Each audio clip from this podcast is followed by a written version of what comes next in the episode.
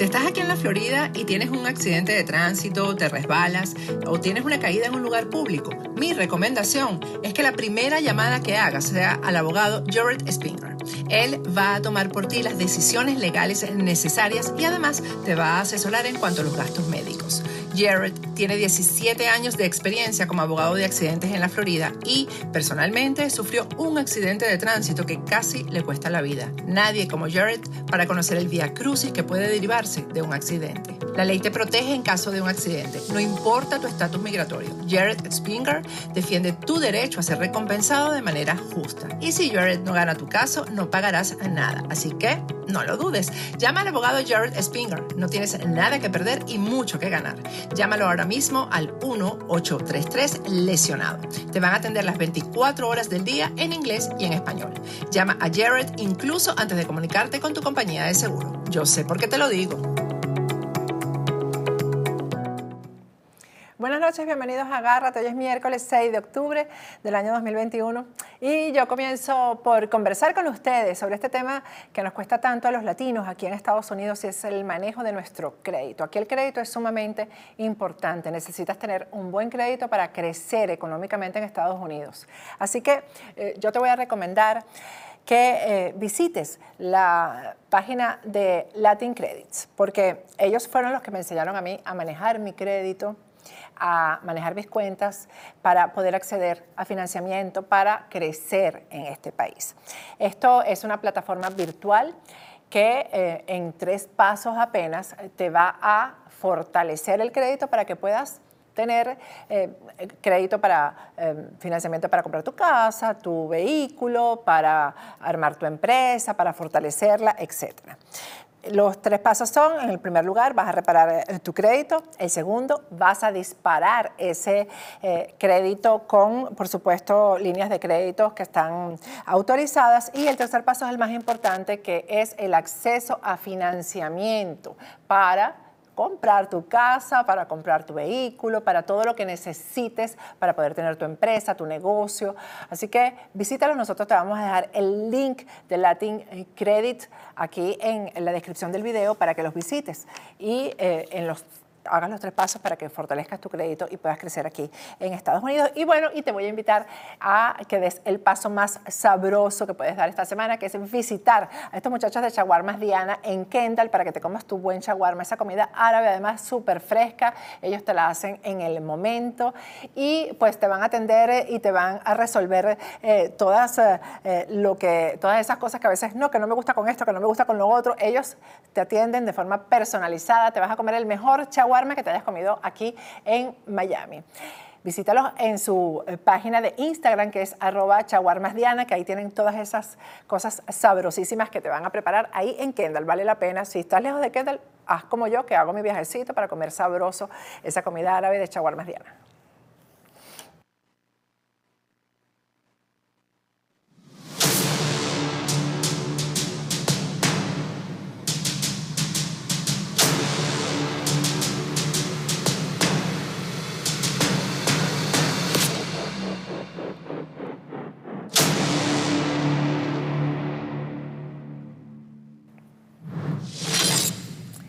Buenas noches, bienvenidos a Agárrate. Hoy es el miércoles 6 de octubre del año 2021.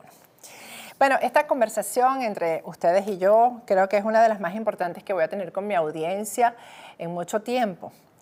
Y pues eh, vamos a comenzar por las razones por las cuales he estado ausente del programa. Eh, he estado dos días ausente, realmente tres, porque el programa del viernes, que para mí fue maravilloso, con Carmen Julia Álvarez, lo habíamos grabado el jueves. Quiero darles la explicación de por qué no he estado aquí. Eh, en primer lugar, así como darles un, tip con respecto a mi conducta, y es que cuando me desaparezco así sin avisar, que hago este, como hechizada, es porque estoy trabajando. Cuando eh, es porque voy a tener un, quizás eh, unos días de esparcimiento, de vacaciones o por problemas de salud, lo anuncio, lo advierto. Eh, pues eh, simplemente hago saber que, bueno, que, me siento mal y tengo problemas de salud y por eso no estoy o que me voy de vacaciones. En esta oportunidad, eh, pues no estaba de vacaciones, estoy concentrada en la misma investigación que vengo desarrollando hace casi dos años que tiene que ver con monómeros. ¿no? Y cuando repito, y eso para mi audiencia yo creo porque obviamente me escriben por las redes sociales, a veces me reclaman eh, que por qué no digo nada. Cuando no digo nada es porque estoy trabajando, estoy concentrada, eh, estoy incluso aislada, porque hay cosas eh, que a mí me cuesta metabolizar periodísticamente y ya, yo les voy a explicar por qué. Por eso este, considero que esto es, una de las cosas más importantes que, que, pueda decirles o pueda compartir con ustedes en, en mucho tiempo. ¿no? Estaba precisamente eh, metida en la, investigación de monómeros más allá de lo que ya he venido haciendo, ¿no? Porque resulta que es que ahora esto estalla por muchas razones que en próximos programas yo les voy a contar. Porque definitivamente le duela a quien le duela, le guste a quien le guste, y pues eh, eh, a pesar de ciertas mezquindades que eso es en este, en este oficio es lo, más común, monómeros ha sido un caso de factores de poder, ha sido una investigación de agárrate. Este, y bueno, que uno suene prepotente al decirlo. Yo realmente no creo que sea prepotencia que uno reivindique su trabajo. Pero más allá de eso, cuando a mí la gente me dice, eh, que, bueno, ahora el caso eh, que es tuyo, lo quiere agarrar fulana, lo quiere agarrar sultano, miren, eso a mí más bien me fortalece, porque cuando yo hago una investigación periodística, mi fin de hacer una investigación periodística, a pesar de las descalificaciones de muchos, no es tener más seguidores, no. Para mí, el periodismo, y siempre se los he dicho, es un apostolado. Cuando yo hago una investigación, es para que el desarrollo de esa investigación y el proceso, eh, el final de ese proceso sea que se abra, que se abran los organismos, eh, digamos, las instituciones que se abran a investigar y resuelvan, y que este tipo de cosas eh, se resuelvan a tiempo.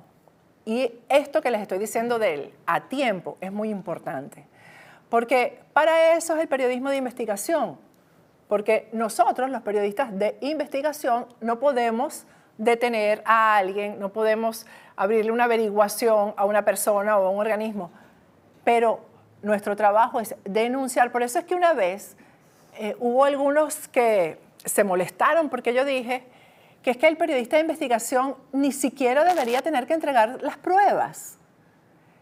Pero cuando un periodista de investigación hace una denuncia, muchas veces no puede presentar pruebas porque a lo mejor las pruebas delatan a la fuente. Aquí estoy dando una clase de periodismo de investigación sin cobrarla, por cierto. Pero es así. El periodista de investigación a veces tiene la prueba en las manos y no las puede mostrar porque entonces, al mostrarla, se sabe cuál es la fuente y eso es algo que yo protejo hasta la muerte. De hecho, en todos mis años de oficio, jamás se ha sabido quién me da la información, quiénes son mis fuentes, con quiénes hablo. Y hay que ver que el régimen de Chávez, por ejemplo, hizo un esfuerzo y el de Maduro y no le han llegado todavía a eso. Entonces, el, porque yo sí que tengo mis métodos, sí los tengo, gracias a Dios los tengo y protejo la fuente por encima de todo. De manera que eh, lo que un periodista de investigación debe provocar es que quienes sí tienen las herramientas para conseguir las pruebas, los que sí están autorizados para citar a un funcionario público y decirle, venga para acá, vamos a ver si esto es verdad, los que eh, sí tienen eh, la autoridad de la Contraloría y las auditorías lo hagan cuando el periodista denuncia. Y bueno, y si todo era mentira, el periodista quedó mal y punto, ¿no? Pero aquí, en este programa, se desarrolló una investigación de la forma en que yo aprendí a trabajar, que es con ética y con disciplina. Eso fue lo que se hizo aquí con el caso de monómero. Eh, yo comparo esta investigación de monómeros con la investigación que yo hice sobre la presencia de Vladimiro Montesinos en Venezuela. ¿Por qué la comparo? Porque siento la misma presión. Y cuando yo les hablo de que siento presión, yo no quiero que ustedes piensen que es que ya Patricia pues va a tirar eh, los la toalla porque, porque la están presionando, porque tiene miedo. No, la presión se siente. Lo importante es avanzar a pesar de la presión, porque la presión está ahí. Eh, comparo esto con el caso Montesinos porque yo también, lo que pasa es que hay mucha gente que obvio no se acuerda, pero yo me desaparecía. No existen las redes, entonces se notaba menos la desaparición. Pero es que no solo me desaparecía del periódico donde trabajaba, que era El Nuevo País, que fue donde se publicó esta investigación por la cual yo me gané el premio Rey de España por unanimidad. Porque así como yo como números parecía una loca todos los días hablando de un tema que nadie quería escuchar, así era yo con el caso Montesino. Con el caso Montesino, un día mi mamá, que yo creo que ha sido la persona que más ha creído en mí, me dijo, mi amor, ¿tú estás segura de lo que tú estás diciendo? Porque mi mamá dudó de mí. Pero yo tenía pruebas en la mano, por ejemplo, que no podía mostrar, algunas se mostraron, pero yo protegí mi fuente, pero yo sabía que yo estaba diciendo la verdad. Y lo mismo me pasó en el caso de monómero, que yo parecía una loca con lo de monómero. No solamente que parecía una loca, sino que era una loca a la que le tiraban piedras, como hacen los niñitos en los pueblos, que ven la loca pasando por ahí y le tiran piedras me tiraron bastantes piedras. A la loca esta le tiraron muchas piedras. Y a pesar de las piedras, yo seguí y seguí y seguí. Porque ese es mi deber.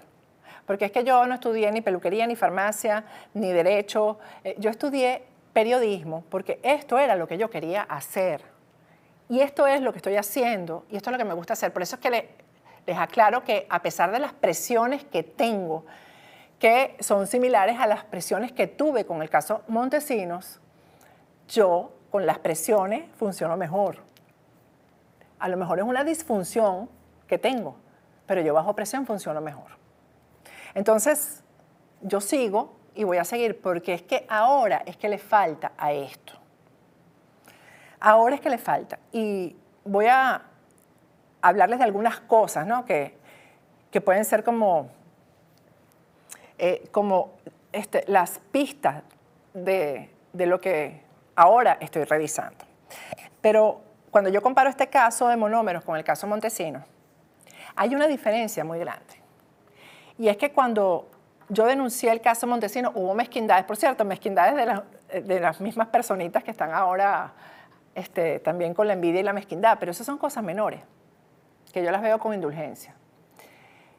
Pero en el caso Montesinos, la diferencia que hubo en aquel momento, hace más de 20 años, con lo que estamos pasando ahora es que todos los periodistas libres de Venezuela, los periodistas eh, que creen en la democracia y en la libertad, todos formaron parte de esa investigación. ¿En qué sentido? Que ninguno tuvo la mezquindad de repicar lo que yo decía, porque yo trabajaba en ese momento en un periódico limitado, digamos, porque era un periódico pequeño, un tabloide, no era de los grandes periódicos en Venezuela. Y los periodistas, todos los de televisión, Miguel Ángel Rodríguez incluido, que se dedicó también a tapar el tema monómeros ahora, los mismos periodistas que taparon el tema monómeros fueron los periodistas que en aquella oportunidad abrieron eh, sus eh, medios de comunicación, sus columnas, sus programas de radio, de televisión, para que eso tuviera más difusión. Y no es que yo quiero decir que yo quiero que mi trabajo lo saquen los demás, no, pero ¿por qué en el momento eh, que eso podría haber traído un fruto, que fue cuando se comenzó a denunciar en el año 2020, ¿por qué los periodistas no hicieron en ese momento lo que ahora sí están haciendo, que es la entrevistadera y la cosa? Y Calderón Berti, ven acá que te voy a preguntar de cero qué es lo que está pasando. Hay algunos que titulan la verdad sobre el caso Monómeros y por qué no dijiste esa verdad o por qué no trataste de incorporarte a la investigación. Yo no tengo ninguna mezquindad en eso. Sobre todo, yo no tengo mezquindad porque yo soy muy segura de mí misma. Entonces, a mí no me importa que otro periodista investigue, todo lo contrario, porque como yo tengo un tema ahí de que soy eh, ciudadana, de que quiero de verdad que las cosas en Venezuela cambien, yo cuando veo que hay un trabajo periodístico que suma a lo que uno está tratando de que la gente vea, de que se sepa, eso a mí me gusta. Yo no tengo mezquindad en ese, en ese sentido. Lo que sí me molesta es que algunos se las quieren echar de que están descubriendo América ahora. Ahora es que están descubriendo monómeros. Y esa es la gran diferencia. Y esa diferencia ha sido tan importante que Montesinos fue capturado en Venezuela gracias a la presión mediática, porque yo empecé, yo di las pruebas más importantes, sí fui fundamental, pero es que nos montamos todos los periodistas en eso y el régimen no aguantó la presión. Y Montesinos en este momento está preso en una cárcel en Perú pagando sus culpas, pagando todas las violaciones a los derechos humanos que cometió, la corrupción, todo lo que hizo en Perú. Y eso fue gracias a la prensa, fue gracias a los periodistas.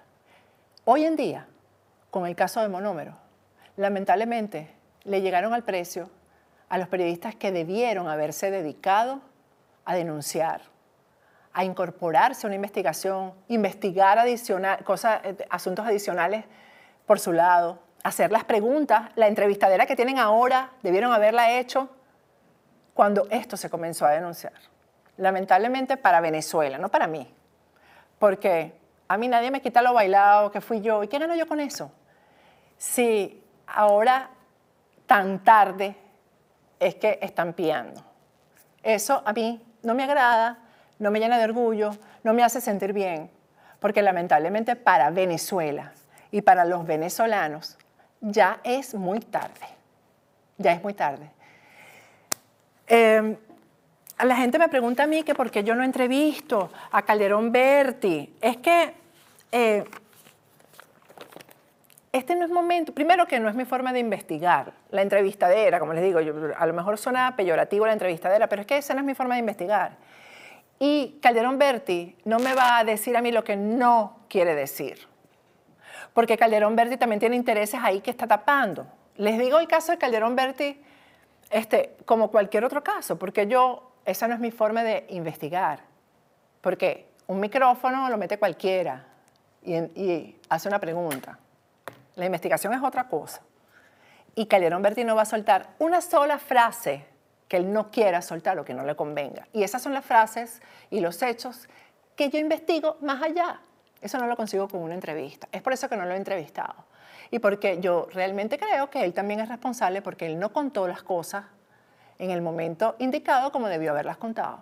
No lo hizo, no lo hizo. Bueno, eh, mis, investigaciones definitivamente son otro nivel este, y yo me cuido muchísimo de cometer errores. Por eso es que yo a veces eh, prefiero, y estoy, tomé algunas notas porque saben que estoy bien cansada por los días estos que tengo que no estaba rumbeando, ni bonchando, ni... Estoy trabajando, pero con, todo, con todos mis sentidos puestos en esto, porque no voy a cometer errores, no los voy a cometer. Eh, yo por eso a veces prefiero que me den un tubazo antes eh, de no verificar 100 veces una información. Y cuando yo comencé la investigación de monómeros, las personas señaladas, las personas que se dijeron con nombre y apellido que eran responsables de eh, de provocar lo que finalmente provocaron, que es lo que está ocurriendo ahora con monómeros, la quiebra, la intervención, etcétera, etcétera. Bueno, nunca, nunca se comunicaron conmigo, con producción, con factores de poder, con nadie relacionado conmigo para aclarar o para explicar o para desmentirme, porque eso es lo que se hace. Un periodista hace una denuncia y si un funcionario eh, quiere eh, pues, descalificar la denuncia o eh, el funcionario pues, simplemente no es responsable, pues llama al periodista y el periodista debe darle su derecho a réplica. Eso no ocurrió aquí. Aquí, en todo este tiempo de investigación en el que se señalaron nombres, apellidos, personas, cargos, situaciones, todo eso que finalmente es lo que provoca la intervención y finalmente es lo que provoca un escándalo que lamentablemente creo que no va a llegar a nada porque ya ha pasado el tiempo en que, se podía hacer algo. Ojalá me equivoque, ojalá me equivoque. Bueno, aquí nadie llamó, nadie pidió derecho a réplica. Lo que hacían, ¿saben qué era? Una cosa absurda, porque lo que se decía aquí lo aclaraban, entre comillas, en otros programas con otros periodistas, pero aquí nunca llamaron. Aquí nunca se le ha negado una entrevista a quien la haya pedido. Nunca. Por cierto, eh, una de las personas que solicitó hablar conmigo, y lo tengo que decir aquí, fue el diputado Ismael León, que eh, lo vamos a tener en el siguiente segmento, porque aquí nunca se le ha negado una entrevista a nadie, y mucho menos si ha sido alguien mencionado en este programa o en esta plataforma. Bueno, Carmen Elisa Hernández, por ejemplo, y esto es una ah, de, de las cositas que, que yo voy a mostrar aquí, ¿no? Porque eh, yo, por ejemplo, en este momento estoy manejando información muy sensible. Es que no puedo dormir porque es que soy demasiado intensa. Aquí estoy hablando de más. soy demasiado intensa, entonces digo, pero ¿por qué no puedo dormir? Y es porque tengo la adrenalina a millón. Porque entre otras cosas, cuando tengo material muy sensible en mis manos, repito, no me gusta equivocarme. Aquí, por ejemplo, aquí adentro de este pendrive, aquí, aquí, aquí hay de todo.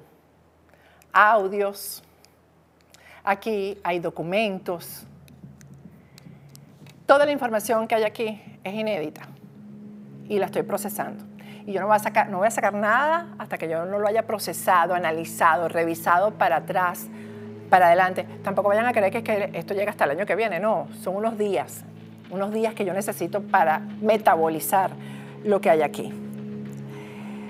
Aquí, por ejemplo, eh, hay varios audios en los que los implicados, en el caso monómeros que han sido mencionados aquí, su voz, audios, en reuniones privadas, decían cosas como que, bueno, realmente hablaban con desdén de la importancia de que Patricia Poleo denuncie eso. No es importante.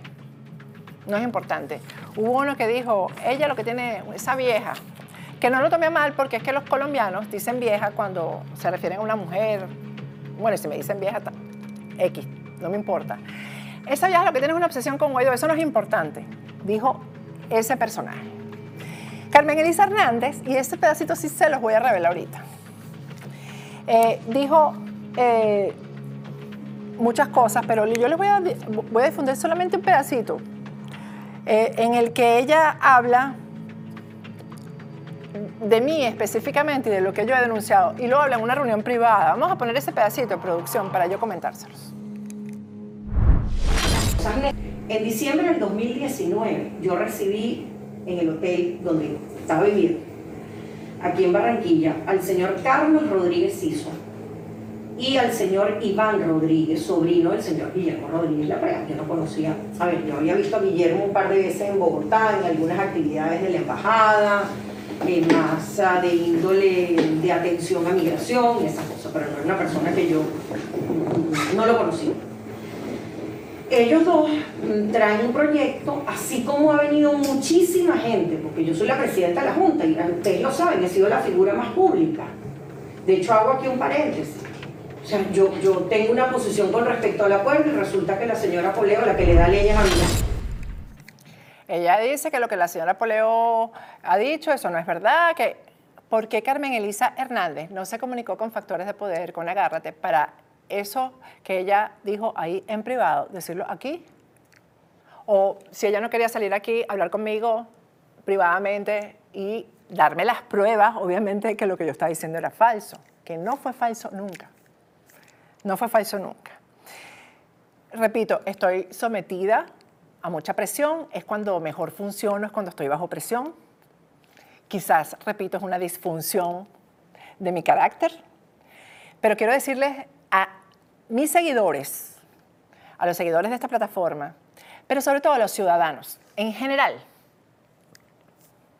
dos cosas, dos cosas con las que yo me comprometo. La primera es que yo no voy a vender mis principios, no los voy a vender, mucho menos después que yo he llevado tanto palo. No, no lo voy a hacer. Y lo segundo es que no me voy a dejar usar ni por un grupo ni por el otro grupo. No, no me van a usar. No me van a usar para sacar el camino a uno y que se quede otro. No. No. No voy a dejar de mencionar a nadie que sea responsable de esto. No. Y de hecho, lo que estoy, una de las cosas que estoy trabajando es el organigrama de los responsables en este caso. Todos. Todos. Ayer Guaidó habló de la reestructuración de monómeros y, y lo hizo a través de un decreto.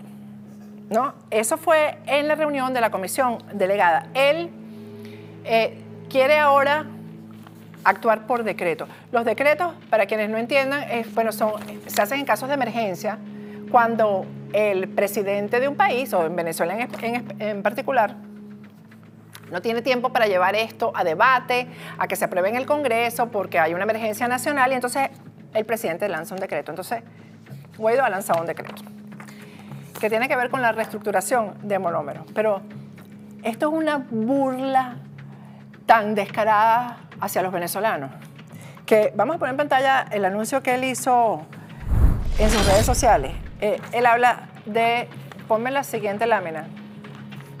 Dice que continuando con el proceso de reestructuración de monómeros anunciado en fecha 14 de septiembre y luego del informe aprobado por unanimidad en la Comisión de Contraloría, él presentó un decreto, ¿no? Eso fue. Y em, en el decreto, el punto número uno, ponme la siguiente lámina, por favor. En el punto número uno del decreto habla de que hay que definir la definición del perfil profesional que deberán tener el gerente general y los cinco miembros de la Junta Directiva a ser aprobados por la Asamblea Nacional. O sea, eh, en este momento, cuando ya el escándalo sobrepasa a la estructura política de Colombia, y eso es una de las cosas que tengo aquí, porque yo de verdad, en, en este momento que estoy como venezolana, periodista, exiliada, perseguida por el régimen de Maduro, por el régimen de Chávez y por el gobierno interino, en este momento yo espero que, las, las, instituciones en Colombia funcionen y el que tenga que ver que caiga. El que tenga que ver así esté relacionado con el presidente Iván Duque. Eso es lo que yo espero. Es en este momento, cuando ya esto está tan desarrollado, que Guaidó dice que hay que definir el perfil de los gerentes. Es decir, eh, vamos a comenzar por el final de la historia. O sea, es el retroceso, vamos, vamos como a devolver la película y borramos todo lo que pasó. Y entonces comencemos ahora a portarnos bien. Ahora sí, ahora sí que voluntad popular está pisada y triturada por el resto del G4, entonces ahora Guaidó dice, que hay que reestructurar y que hay que definir el perfil. Comencemos por definir el perfil. Y mientras tanto pasa el tiempo, está pasando el tiempo. Él habla en ese decreto, que por cierto creo que no le aprobaron el decreto, aprobaron la reestructuración. Yo no entendí tampoco nada de eso, de qué fue lo que se aprobó y lo que no se aprobó. Este, pero parece que, que, sí van con la reestructuración, pero que no de la manera que la propuso Guaidó, etc. Pero hablan en el segundo punto de una solicitud a través de una empresa de búsqueda de talento humano. ¿Quién? Este, esto es un guiso, ustedes saben, ¿no? Esto es una gente que tiene una empresa de, em, eh, de captar talentos, etcétera. Amigo, ese debe ser un amigo de Lilia, que van a contratar ahora más plata, más dinero, para que diga quiénes deben, cuáles son las opciones para la terna, para los cargos. Y bueno, entonces le van a presentar a la Asamblea Nacional la terna de candidatos. Esto está pasando. Eh, el día de hoy, esto debió haber pasado, obviamente, en el año 2019, antes de que ellos designaran el G4, eh, Acción Democrática a su gente, Primero Justicia a su gente, Voluntad Popular a su gente y Un Nuevo Tiempo a su gente. Quedan ahí en monómeros atornillados, agarrados así, que no se van a soltar a de un nuevo tiempo y primero justicia. Y de eso vamos a hablar en el transcurso de todos estos días. Con responsabilidad, eso sí se los prometo. ¿Por qué? Que parece que fuera un cambio de tema, pero no lo es. Ayer yo creo que no hubo un venezolano que no se indignara con el video de Maduro recorriendo Miraflores para mostrar la decoración del, navideña del Palacio Miraflores. Vamos a verlo. Silvia, qué bello está el palacio. Llegó la Navidad, empezando octubre. Una belleza, mira este arbolito. Se pone bello el palacio, mira. Adornado. Estamos en reuniones de trabajo hoy. Hoy, hoy se cayó Facebook, WhatsApp, eh, Instagram. Yo no sé por dónde voy a publicar este video, Silvia. Mira, esto está muy bello. Se cayó todo eso. Pero quería que vieran qué bello. Mira esto, mira estos venaditos, ven acá. Mira estos venaditos, mira estos venaditos. Mira qué detalle tan bello, ¿eh? Qué lindo. Ah, mira. Qué lindo, mira acá. En Venezuela vamos a tener unas navidades felices, brillantes, llenas de luces y coloridos. Vamos a ver por dónde publicamos este video, Silvia. ¿Qué te parece? Por el carnet de la patria, ¿verdad? Que no se cayó. Dale, pues.